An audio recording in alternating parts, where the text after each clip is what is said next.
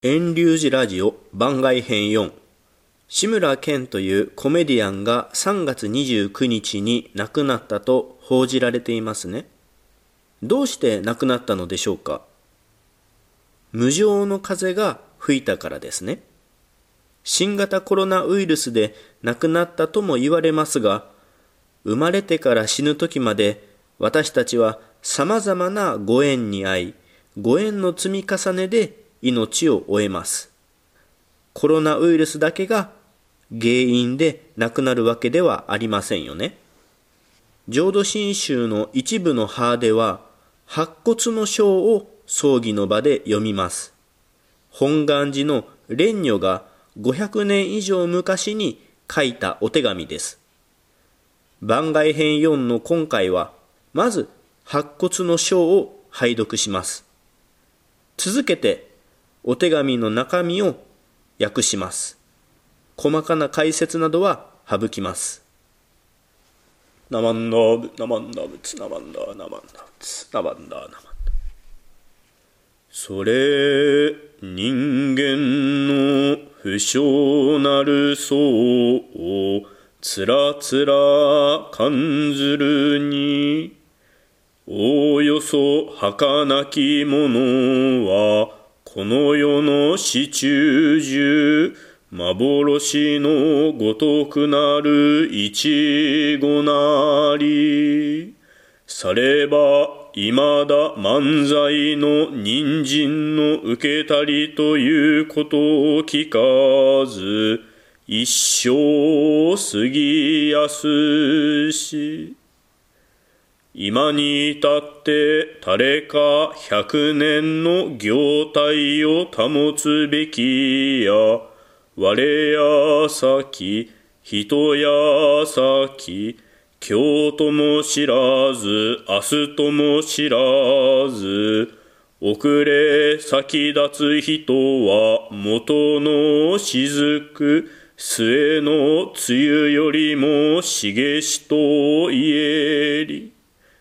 されば明日には高岩あって、夕べには白骨となれるみなり。すでに無情の風来たり濡れば、すなわち二つの眼をたちまちに閉じ、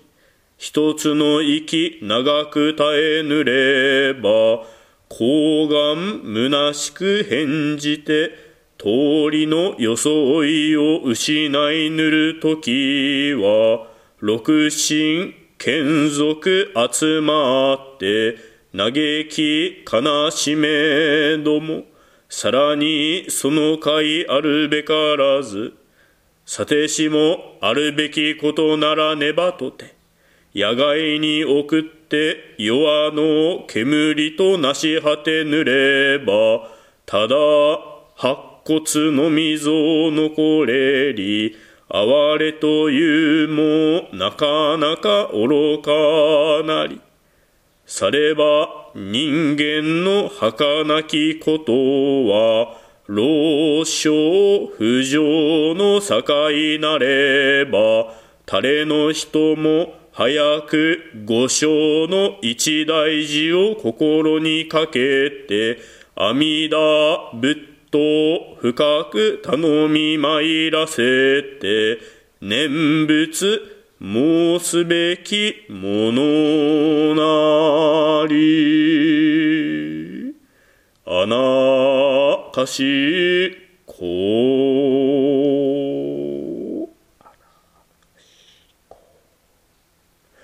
なまんなべ、なまんなぶつ、なまんなべ、なまんなぶつ、なまんなべ、なまんなぶつ、なまんなぶ、なまんなぶつ。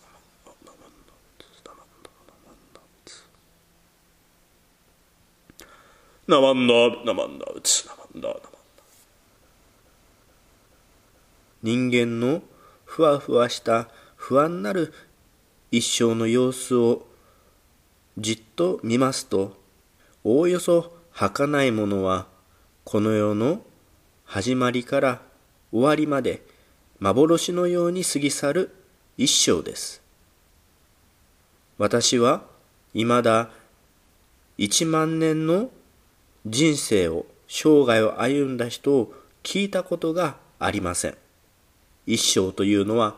あっという間に過ぎ去ります。今の時代、誰が100年の間、心身ともに健康に保っているでしょうか？私が先に亡くなるかもしれない。人が先に亡くなるかもしれない。今日かもしれない。明日亡くなるかもしれない。どのような人もいずれは亡くなっていかないといけないという姿は葉っぱの先の露が散って落ちるよりも伺い知ることができないものです。朝には、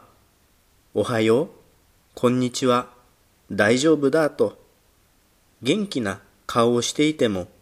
夕べには物言わぬ屍になるかもしれません。無常の風がさっと吹けば、私たちはすぐに目を閉じて息をしなくなります。元気できれいだった顔も変わり果てて、桃やすもものように可愛らしい姿も失ってしまいます。親や兄弟、パートナーや子供、親族が集まって嘆き悲しんでも、もう何の会もどうしようもありません。いつまでも亡くなった姿のままにすることはできないので、外に出して葬儀し仮装しますと、手元に残るのはただ白いお骨の姿だけです。哀れと言っても言い足りることはできません。人間の儚い人生の一生というのは、年を取ったものから順に死ぬわけでもなく、老いた人も若い人も同じように生き絶えてしまいます。ですので、あなたも私も皆さん一日も早く亡くなった後の仏様の世界五章の一大事を深く心にかけて阿弥陀仏にお任せいたして南無阿弥陀仏とお念仏を申しましょう。それでは、